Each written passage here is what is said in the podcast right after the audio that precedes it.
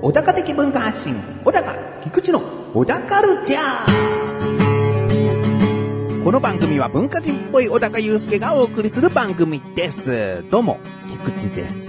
ということでですね、前回前々回とコロナウイルスの関係で対面収録ができておりません。前回前々回は未公開トークとして初めて公開する内容をお届けできたんですけれども、今月と言いましょうかね、もうね、今回と次回はですね、総集編ということで、過去の分をちょっとつまんでつまんで、えー、お届けしたいなと思っているんですけれどもね。じゃあどういったところを総集編としようかなと考えたんですが、やっぱりね、フリートーク部分は153回以降の方が僕は好きなんですよね。うん153回っていうのは完全復活した小田カルチャーの頃なので、まあその152回まではですね、えーちゃんとコーナーをいくつかやっていたんですよね。だけど153回からは全部フリートークにしているので、まあフリートークを総集編とするなら、それ以降かなとは思ったんだけど、でもせっかくこういうね、総集編というきっかけがあったので、その153回前の方を総集編としたいな。で、先ほども言ったようにコーナーがいくつかあったと。えー、まあ二つなんですけど、小高郎の料理教室というコーナーと、小高ましレビューというね、二つのコーナーがあったんですね。えー、小高郎の料理教室というのは、小高祐介が食材や料理を一つテーマとして調べ上げてきて、あ調べ上げてきてじゃないな、えー持ち前の知識として引っ提げて、えー僕らに教えてくれる。で、レッスンポイントっていうのがあって、この食材に対して、これはこうなんだよっていうポイントを3つまとめ上げてね。で、最後に、小高こと小高郎先生が、えー、レッスン4っつって、えー、おまけのポイント、情報を付け加えるというね。そういったコーナーでしたね。えー、まあ、この頃はですね、リスナーさんからもメール届いたりなんかして、こういった食材取り上げてください、つってね、えー、お届けしてた時はありましたね。うん。で、まあ、このコーナーから今回は2本。えー一つはですね、コーンフレーク。まあ、去年の年末ね、えーミルクボーイさんが使われたテーマで、もうすごく盛り上がりましたよね。コーンフレーク。こちらはね、2012年の8月15日配信部の第89回なので、もう、年で言ったら、8年前とかですよね。うん。で、もう一つはメープルシロップですね。これは第77回で、こちらも2012年の3月28日分ということですね。うん。まあ、メープルシロップもですね、僕、ほんとメープルシロップ好きなので、まあ、この回がね、なんか印象に残ってたんですよね。うん。なので、小田家老の料理教室からコーンフレークとメープルシロップを取り上げた回を、えーこの後お届けしたいなと思っております。もう一つのコーナー、小高ましレビュー。こちらはですね、小高祐介が、えーいろいろなジャンルからおすすめするものを選んでくるというものですね。まあ、小説だったり、映画だったり、漫画だったり、あとはお笑いに対してだったり、えー、まあ一番多かったのは音楽になるのかな。うん、まあ音楽もそうだし、あとはまあ小高祐介写真が好きなので写真集とかね。えー、そういったいろいろなジャンルから取り上げて、えー一つをおすすめしていくと。最後に小高祐介がおすすめ具合は星いくつですかって聞いてね、星3つですとか5つですとか、えー、そういった評価をしているコーナーですね。今回はですね、小説というジャンルの中から下町ロケット。ね、池井道淳さんのもう有名な作品ドラマ化もした、えー何回もドラマ化してるよね。うん、ドラマ化した作品。えー2014年3月26日配信分の回ですね。えーもう一つはですね、まあ、小高祐介といえばやっぱりね、くるりさん。ね。えー、くるりさんのライブに行けなかったなんていう話がね、あのー、小高祐介前話してましたけどね、このコロナの影響でね。で、まあ、くるりさんの初めてレビューした回。これが第9回。2009年7月22日配信分。だもう11年前のですね。えー、初めてくるりさんをおすすめしている。だから僕の毎度おなじみの、えーセリフ、小高祐介はくるりが大好きでございますが、まだ、ええー出てこない回ですね。うんもう、だってね、小高祐介がくるりといえばもう、小高祐介はくるりが大好きでございます。僕は毎回付け加えるようにしてるんですけど。うんで、それがまだ出てこない。初めてレビューしている、紹介している回になります。こちらの4つをですね、お届けしたいなと思っておりますので、ぜひぜひ聞いてみてください。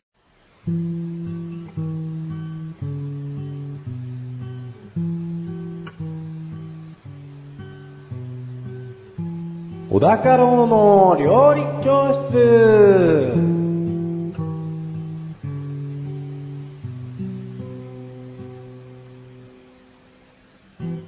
このコーナーは料理研究家の小高郎先生に食についてあれこれご指導していただくコーナーです。ちなみに番組内で料理は一切いたしません。先生、よろしくお願いしまよろす。しくお願いしまそれでは早速、今回の料理食材テーマ、お願いします。す。コーンフレーク。コーンフレーク。はい。あらら。意外に口の中を切るやつですわ。 まあ、大きく入れるとですよね。そうなんですよ。ね。うん牛乳とか入れてしなしなになってれば大丈夫なんですけどね。そうなんですよね。うんただ、しなしなになりすぎちゃうと、うん美味しくないんですそうわ。ですね。うん。まあ、いいっ すわ。コーンフレークはね、はい。トウモロコシを加熱調理した上で長さ1センチ程度の薄い破片に成形して、うん。砂糖などで味付けした食品だよと。 職人ってことは当たり前ですけど。うんそうですね。この番組である以上は。 これでね、 何かだよと。洗剤だよっつってね。強弱が相変わらずですね。うん、そうなんですよ。器に盛って牛乳や豆乳をかければすぐに食べることができるため、特に朝食用と普及されていますよと。うん。うん。で、この1894年にアメリカ合衆国のジョン・ハーベイ・ケロッグ博士におーよって発明された代表的なシリアル食品の一つですと。なるほど。今の強弱は素晴らしかったと思います。えケロックですねえ。そうよ。つまりケロックコーンフレークって言ったらもう間違いないわけですね。そういうことだよ。まあ、レッスンいきます。はい。レスワンコーンフレークは、ケロックさんが作ったんだよですね。はい。うん。まあ、このケロッグさんについてはですね、もう少し細かく掘り下げていきますよ。うん。まあ、19世紀の終わりにですね、ミシガン州バトルクリークのバトルクリークサナトリウム、えー、を監督していたケロッグ博士うん。がですね、あのー教会で、あのー菜食主義の病人食を作っていたんですよ。うん。うん。で、ある日ですね、ケロッグと、まあ、ケロッグ博士と弟のウィルっていうですね、方がいるんですけれども、小麦を練ってローラーで引き伸ばして薄いパン生地を作ろうとしてたんですわ。うん。しかし何かしらのトラブルがあって、まあ、放置しすぎた結果、うん。パン生地になるはずの小麦が乾燥してしまいました。うん。で、経済的な理由から生地を捨てずにそのままローラーで引き伸ばしたところ、フレーク状のものができましたよと。おう。うん。で、これがこう患者たちに好評だったと。うんう。 ん。でも患者に 出しちゃったんですね。そうです、もう。家で出したんですわ。うん。で、まあ、兄弟はですね、この食品をグラノースという、グラ、グラノースか。うんグラノースという名前でですね、同年の5月の31日、うん。えー、食品として特許を登録したんですね。おう。もうその後、ケロッグ博士はですね、もう超頑張って、ついにトウモロコシが原料として最適であると、突き止めたわけですわ。あだレッスン2いきます。はい。レッスン 2! コーンフレークはもともと小麦粉で作ったものが改良されてコーンを使うことになったんだよですね。はい、そういうことですね。で、もうね、今日はね、コーンフレークの話ですよとうん。言ってるんですけれども、まあ、ケロッグ博士の、ケロッグ兄弟の話にちょっとなっちゃうんですけれど もね。あのーコーンフレークが、まあ、できましたと。おう。で、ケロッグがコーンフレークを作りましたっていうところなんですけれども、コーンフレークの口当たりを良くするために、うん。砂糖を添加するか否かで、あの、さっき言ってたウィルと、うん。えー、要は弟さんとですね、仲違いしちゃったんですよ。うん。で、絶交しちゃいまして。おう。で、兄のケロッグ博士は、砂糖の摂取が性欲を増大させ健康を損なうと考えていた。うん。で、ウィルの起こした会社が現在のケロッグ社。うん。うん。ウィルキース・ケロッグの起こした会社が現在のケロッグ社であると。うん。で、これでもうアメリカの朝食の形はバーン変わってですね。弟さんは何もしなかったんですかそういうことですよ。ああ。むしろその二つの味を出せばよかったんじゃないですかね。ああ、両方ね。うん うん。でも、喧嘩してるから。うん。それはダメですわ。仲直りの仕方を知らなかったんですね。そういうことですよ。まあただこれもう爆発的な人気で、うん。工業的に大量生産したんですけれども、うんもう製造が追っつかないと、供給不足で、製造追っつかないから、30日間コーンフレークを食べないでくださいっつってですね、もうすごく著名な広告を出したらしいんですよ。おうでも、あのー、需要緩和の願いも虚しくですね、コーンフレークの争奪戦が起こったらしいで すね。 オイルショック張りの。おうなるほど。じゃあレッスン3いきます。はい。レッスン 3! コーンフレークは当時爆発的なヒットで取り合いになったり喧嘩になったり、とにかく大人気だったんだよですね。はい。うん。まあ、その後、コーンフレークどんどん発展していきましたからね。うん。もう普通に砂糖をコーティングしたコーンフレークとかもありますからね。まあ、そうですね。で、はいまあ、他の原料からもどんどん作れるようにもなってきて、うんまあ、いわゆる米粒を破裂させて膨張させる方式のシリアル、パフライス、うん。なんつうものもありますし、それあにチとョはコをコーティングしちゃったりとかですよね。そうですね。うんあの、ライスクリスピーっていう、あの、いわゆる牛乳かけると音が鳴るやつ。あれが、あの、ケロッグのチョコクリスピーとか、はいはうん、あいた形になってると。その他にもオールブランとか、い。うん。えーベップとかクランブルとか、まあ、いろんなものがケロッグ社からどんどんどんどんリリースされて、うんその度に謎の動物がどんどんどんどん作られて ですね、レッスン4行きましょうか。どうぞレッスン4。レッスン 4! あの猿何なのまあ、猿何なのって言っちゃったら全部何なのですけどね。うんまあ、チョコの色と似てるからでいいんじゃないですかあ、そういうこと猿は。うん。チョコは、ショコはみたいなのありますよね。あ、ありますあります。ゾチョコはね。チョコは。うんゾゾ ウですわ。なんでウ。コーンフレークだって、あれですよね。タイガーですよね。そうですね。なんかチョコはもう、だって輪を鼻にかけられるかなとか思ったんだけど、もうキリンもかけられるだろうみたいな、なんかいろいろね。うんうん。まあでも、子供たちに人気を出すためには、んキャラクターを作りざるを得なかったんじゃないですか。そうですね。うんまあレッスンっていうかね、クエスチョンで締めくくってみましたけどね。なるほど。 うん。まあ、斬新でし ょ。斬新ですね。はい。はい。ということで、今回のご指導は以上ですね。はい。先生、ありがとうございました。お高ましレビューこのコーナーは小高祐介があらゆるジャンルの中から一押しな一票を選びレビューをかましていくコーナーです。それでは今回のジャンルをお願いします。小説、小説。では作品名をどうぞ。下町ロケット、下町ロケット。では作家名をお願いしましょうか。池井戸潤、お、池井戸潤さん。潤。ねえ、もう、有名になられたんじゃないですかそうですね。うん金も。ね。えねあれじゃないですかね。うん。うろってね。潤。 レビューをかましてください。はいどうぞ。じゃあ、今回ご紹介いたしますのは、その、ね、半沢直樹でかなり有名になりましたね。うん半沢直樹シリーズですね。うん。うん。まあ、この池井戸潤先生の、えー結構、こっちでどっちかというと、小説の方では有名になられたんじゃないかなと、下町ロケットっていう作品をまあレビューしますけれども、うんこれもう直木賞取ってますからね。うんこれ、ハンザーシリーズよりも前に書かれた。前に書かれてますね。なるほど。 2011年上半期の直木賞で書いたのは2008年から2009年までですね、おううん、で2010年11月24日に単行本、うん。うん、が発行されているで文庫本も12月21日に発行されているおう2013年かうーんすごい ねすごい今、ね感想を。いやー、まあ、直木賞っつったらね、ん。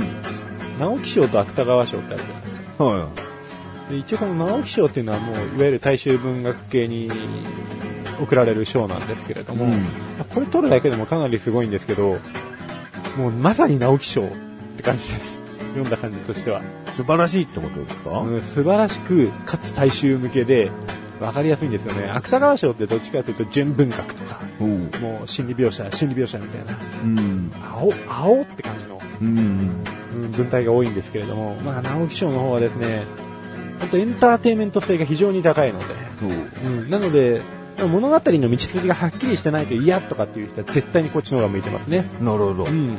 あと、山本周五郎賞っていうのも、えっ、と、この人は広報にこの作品が上がってて、山本周五郎賞もちょっと直木賞にですね、うん。ほんでもってやで、なんか実はこの作品がですね、ワウワウでドラマ枠があったらしいんですよ。お、もうドラマになった。 2011年8月21日から9月18日まで放送されてたと。めっちゃ見たいと。うん。むっちゃ見たいけど、まあ、そのうちどうにかしてみま すわ。うん。ね。下町ロケット。下町ロケット。舞台があまり想像つきませんね。下町って単純に思っていいんですかそうですね。下町です。うん。うん。で、下町でロケットを上げようっていう話、といえば話なんですけれどもお、おう。ん。まあ厳密に言うと下町から無理やりロケットを打ち上げたら、周りの町が死にますから、なるほど。うん、要するにロケットの一部の部品を作ったっていう話なんですけれどもね。これがですね、ちょっと半沢直樹的な要素もちょろちょろ入ってるんですよ。おなんか上司に歯向かう的な。えっ、と、そうですね、むしろ、えーと敵対する会社が普通にあって、うんその会社の無茶苦茶な理由による圧力みたいなものを、ん。どんどん跳ね返していくっていうのもありますね。おおあらすじをざっくり言うとですね、えー精密機械製造業の中小企業、うん福田製作所の社長、福田康平、彼が主人公ですね。おうん。これがですね、えっ、と、まあもう不景気なんで、主要取引先の、えー会社から突然取引終了の通知を受けると。おなんでいきなり会社の危機ですわ。うん。うん。で、資金繰りに困って、メインバンクである。え、もうこのハンダー直樹をね、知ってる人であれば ね、多分わかると思うんですけど、取引が一番熱い銀行のことですうね。ん。その銀行の名前なんです。白水銀行ですね。白水銀行。ええ、これハンダー直樹見てる人でしたらね、絶対わかるんですけれども、おお。白水銀行ですね。白水銀行に3億の融資を申し込むが、これも渋られてしまうと。おお。うん、もうズブズブですわ。うん。で追い打ちを追い打ちをかけるように今度はライバル会社の中島工業っていうもっと大手の工業会社ですね、うんこの会社からなんか佃工業が持ってる特許、うん。うん、これがうちの特許からパクられてるって言って訴えられるんですね、おお。うん、でそんな訴えられたら経済的にまずやばいやばい時に、うん訴えられると1年も、あのー裁判やってればですね会社が潰れちゃうと、うんお金が持たないっつって、うん。さあどうするみたいなですねもうボロボロなスタートですね。ボロボロなスタートなんですよ。うん。で、まあ、この企業を、こう、裁判で跳ねのけていったりっていう話ももちろん醍醐味ですし、ん。さらに、えーもう少しあらすじの話をすると、うん帝国重工っていうですね、さらに大きい工業会社があるんですね。おお。うん。で、その会社がロケットを開発してるんですよ。ん。で、そのロケットの、えー部品の一つ、うん。水素バブルっていうやつがあるんですけれども、この水素バブルをすごい何百億とお金をかけて作ったのに、特許が他の会社に取られていくと。うんでどの会社が取ってんだって言ったら、福田工業だったんですよね。おお。なんでそんなちっちゃい会社が何の応用も効かない水素バブルを作ってるんだうと。ん。おかしいじゃねえかうと。ん。うん。で、その特許をもう買っちまえって言ってね。うん。あのー財務の担当のお偉いさんがもう、直に赴いて交渉するんですよ。ん。で、その特許をもう売ってくださいと。うん。いや、これは結構思い入れがある特許なんで売れないっす。うん。福田さんは突っぱねるわけですから。ああ。うん。で、そしたら、えっと、特許の使用権だったらいいよと。う。うんまあ普通は特許持ってる人に特許売ってくれって言わないで、特許使わせてくださいって言って、えっと、年間契約のライセンス料を払って使うっていうのが普通なんですよ。ん。で、それで一瞬うなずきかけたんですけど、福田浩平さんはですね、昔、ロケット開発してたんですね。うん。うん。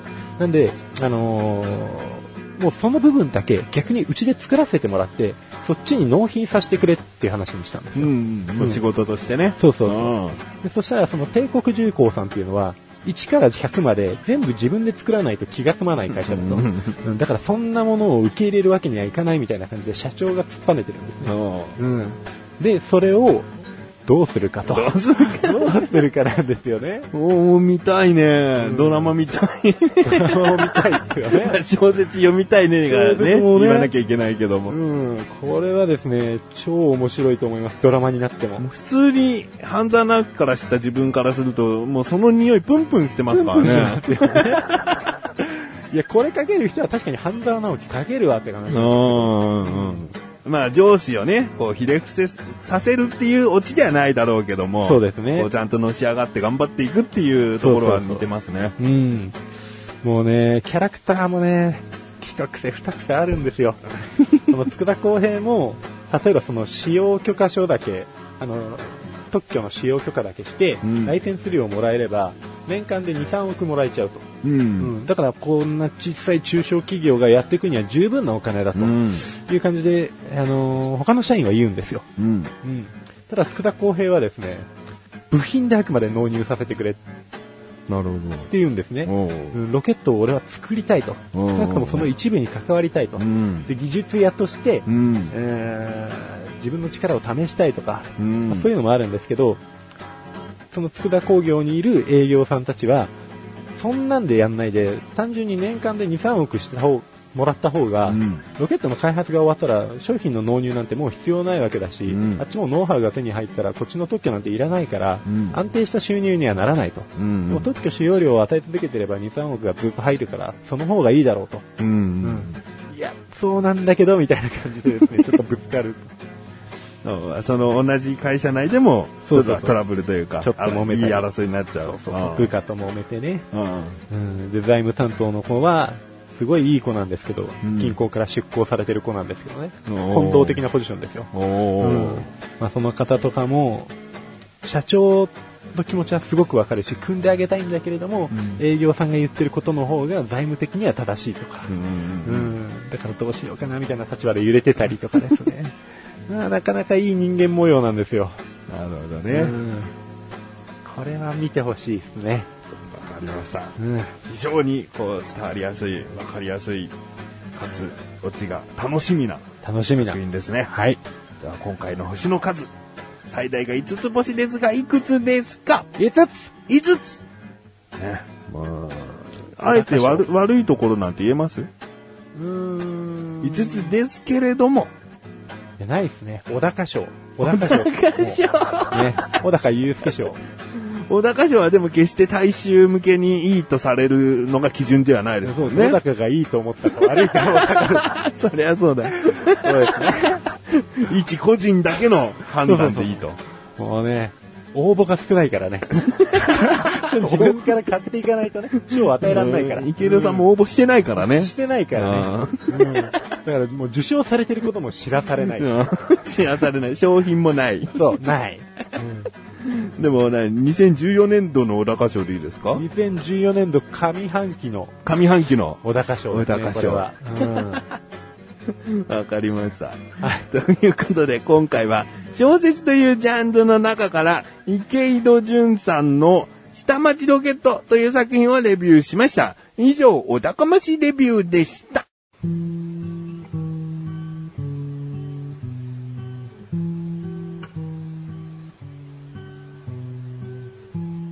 小高郎の料理教室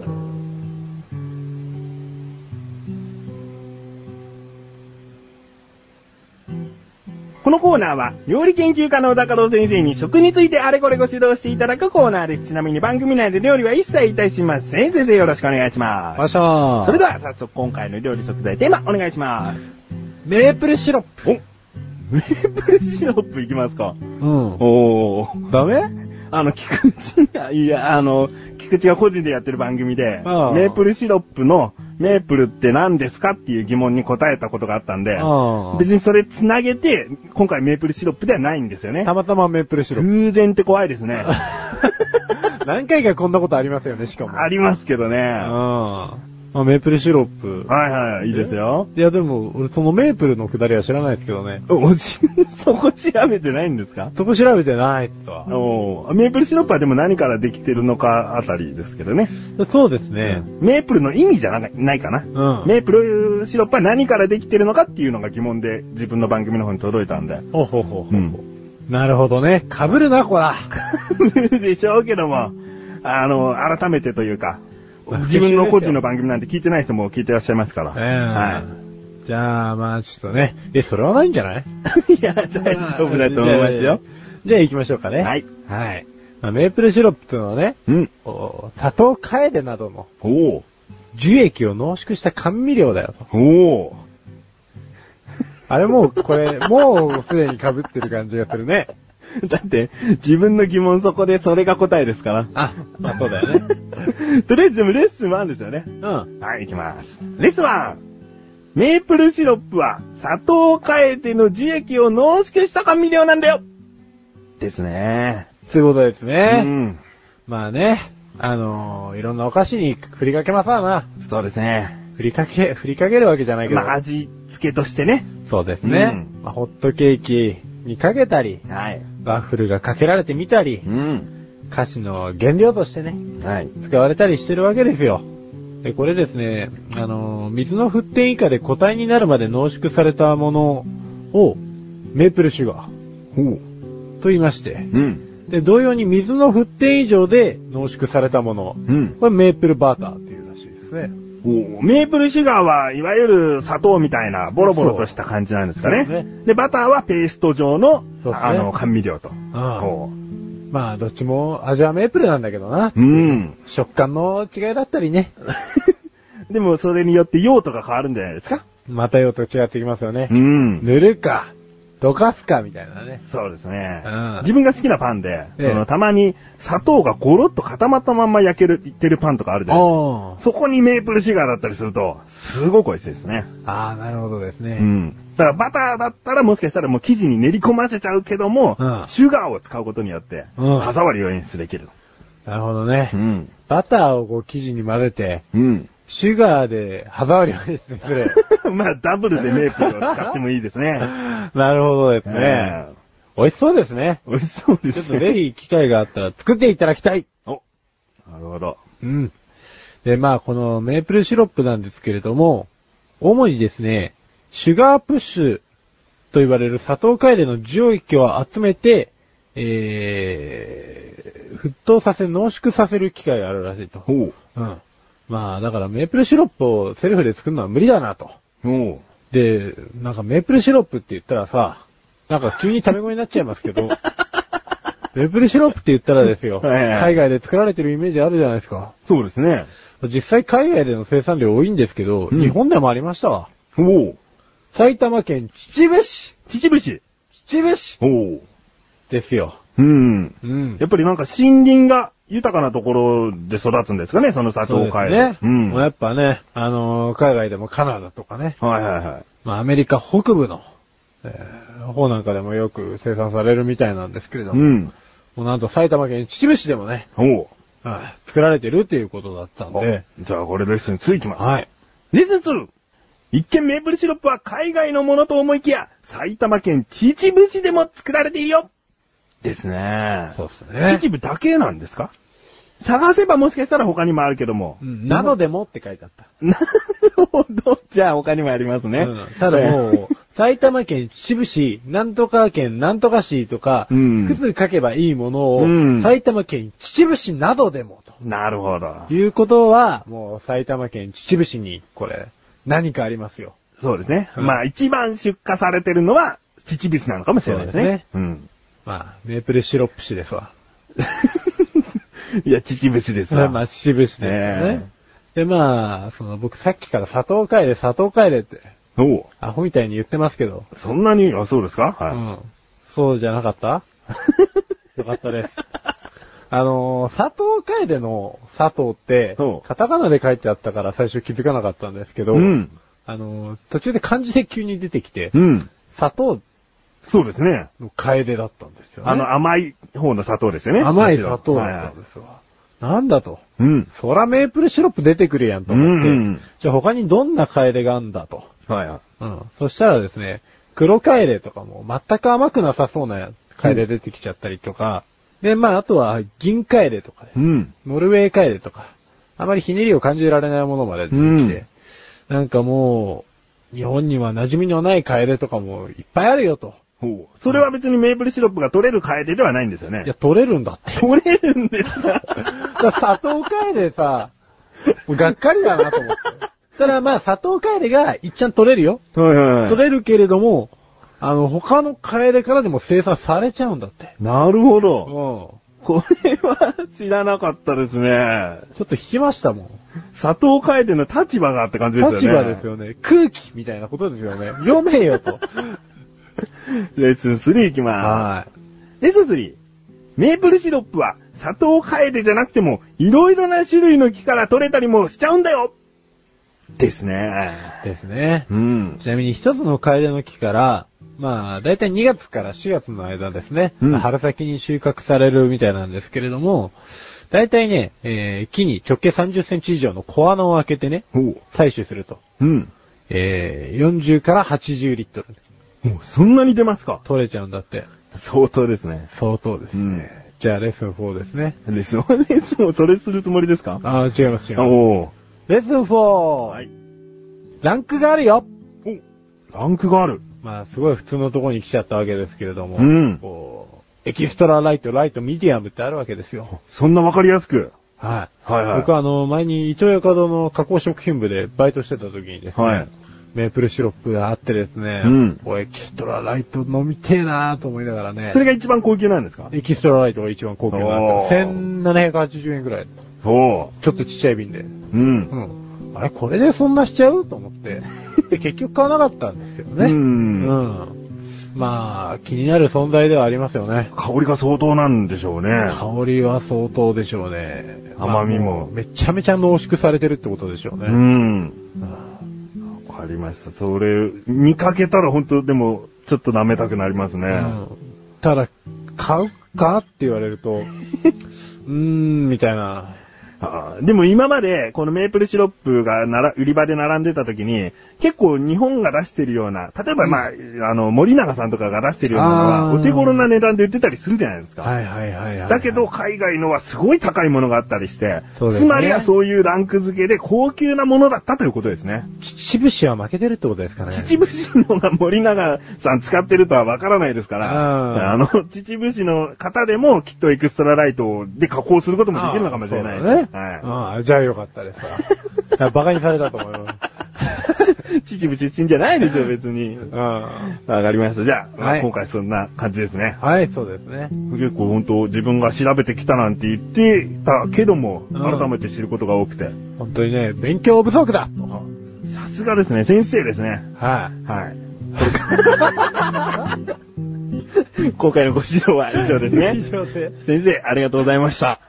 小高まし、レビューこのコーナーは小高祐介があらゆるジャンルの中から一押しな一品を選びレビューをかましていくコーナーです。今回のジャンルをどうぞ。音楽音楽来ましたね。来ちゃった。今回はアルバムですかアルバムです。アルバムのタイトル名をお願いします。ワルツを踊れ。ワルツを踊れ。踊れ。アーティスト名をどうぞ。くるり。くるりと。あー、聞いたことありますよ。そう、口を酸っぱくして、翔さんには僕のくるり論を解いてきたつもりです。ん。えまあ、今回も、この、聞いている方にね、えはい。口を酸っぱくして、くるりをおすすそうめしてくださくい。るりの良さを。はい。このワルツを踊れっていうアルバムはですね、はいえー、くるりのセブンスアルバムではい。すね。7枚目ですね。はい。で、日本のロックバンド史上初の、えー、ウィーンでのレコーディング、で、コンディングレコーディングで作ったアルバムではい。すね。ウィーンってどこか知ってますかウィーン。ね。ヨーロッパですね。音楽の都ウィーン、うん。オーストリア。オーストリア。はい。そうそうそう。で、全14曲入ってます。で、まあほんとね、口を酸っぱくするっていうところから、あのーお話しさせていただいた通り、ファーストから今度、それぞれ話したいんですよ。くるりんに関し ては。歴史を。うん。でも聞いてる人をね、こう、興味引きつけながら話してほしいですね。なんかもう、最近発売した8枚目のアルバムまでうん話したいんですけど、うんなぜこのアルバムをチョイスしたのかっていうのはですね、最新版ではないんですね、クルージーの中では。 1個前なの。うん。えー、これをですね、なぜこう、今ここの場に持ってきたかっていうと、うん。まあ初めてくるりを聴く人にとって、うん。この作品がどう聞こえるかっていう部分なんですよ。で、えー、まあ、これというのもですね、まあ基本的には、くるりといえばですね、ファーストから8まで全部そうなんですけど、あの、アルバムごとに全部テーマがあって、まあ、基本的には根底にロックがあるんですけど、うん。えー合わせる音楽っていうのが別物なんですよ。例えばテクノとロックを合わせたり、うん。まあ、ロックとオルタナティブを掛け合ったり、うん。えーいろいろ実験してる番組、あ番 番組じゃねえやバンドなんですけど、うん。このワルツに関しては、あのーまあ、基本クラシックとくっつけるような感じです。ね。うん。で、えーこのアルバムの言いたい部分っていうのは、結局、あの、一番素晴らしい絶対的な音楽って何なのっていう部分なんですよ。はで、そこで、あの、ツールとして選んだのがクラシックっていう部い。分。うんで、まあ音楽のもう原点うん。うんなんですけど、単純にうん。ロックとクラシックを掛け合わせたアルバムなんて、ん。正直な話、いくらでもあるんですよ。あるっちゃあると。ある。だからよく普通に M ステとかで聴くような、あのーロックでも、ストリングスの音が入ったり、ん後ろにオーケストラが控えてたりなんて、うんまあざらに見る光景なんですよ。ん。でも、このアルバムが、それで終わってないっていうのは、このシンガーソングライターの岸田茂がすごい部分もあるんですけど、ん。そのロックとクラシックの融合は融合なんですけど、ん。とロックがクラシックを奏でてる感じなんですよ。ロックがクラシックを奏でる。もそうなんです。で、クラシックがロックを奏でつつもクラシックであるっていう、もう原点を基本的に失ってない状態で、う。うん。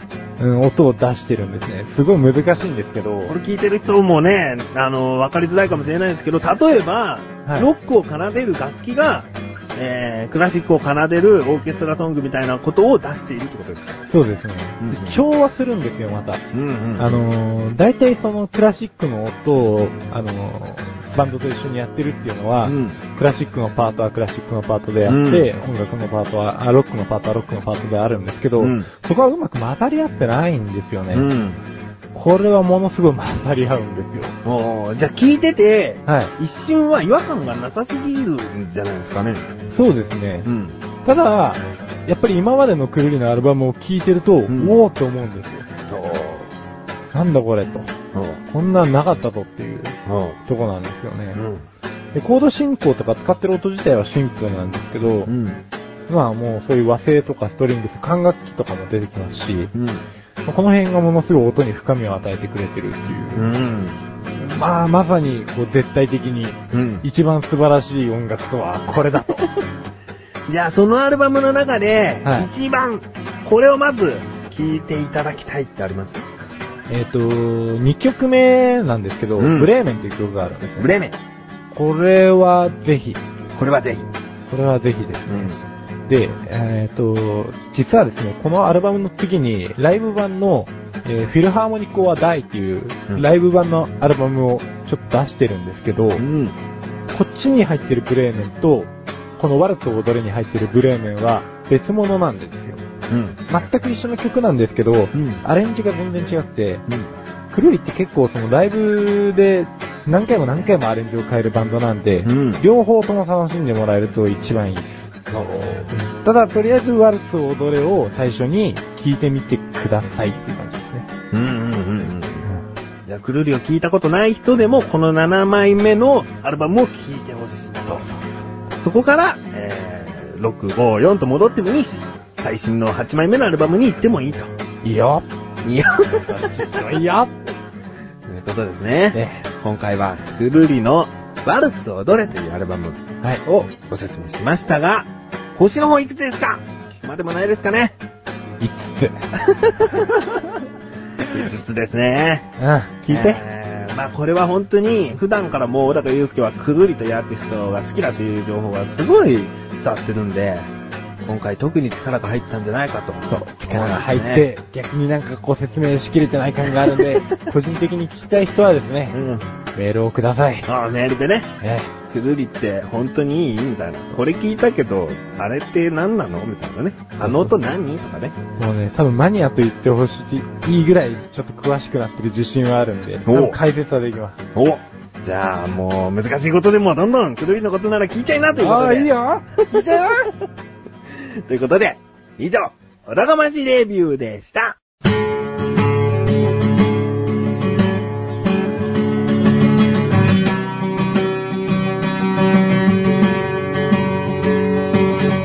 エンディングの小高はい、ということで、お聞きいただきまして、ありがとうございます。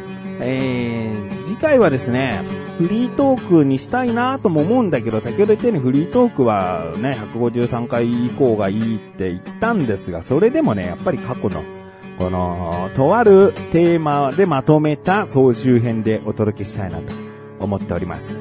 でですね、じゃあ7月はどうなんだと、まだ6月になったばっかりだけど、その7月分のオラカルチャーどうなるかっていうところなんですが、これね、もう小高祐介と5月の後半で連絡取り合ってるんですよね。もうだいたい月末収録してたんで、5月の月末は収録どうしようかなと。まあ、僕から、まあ、うん実はその頃まだギリギリ緊急事態宣言が、えー解かれてない状態だったので、まあ、今月もちょっと見送りたいと思いますって僕から小高に送ったんですよね。うん。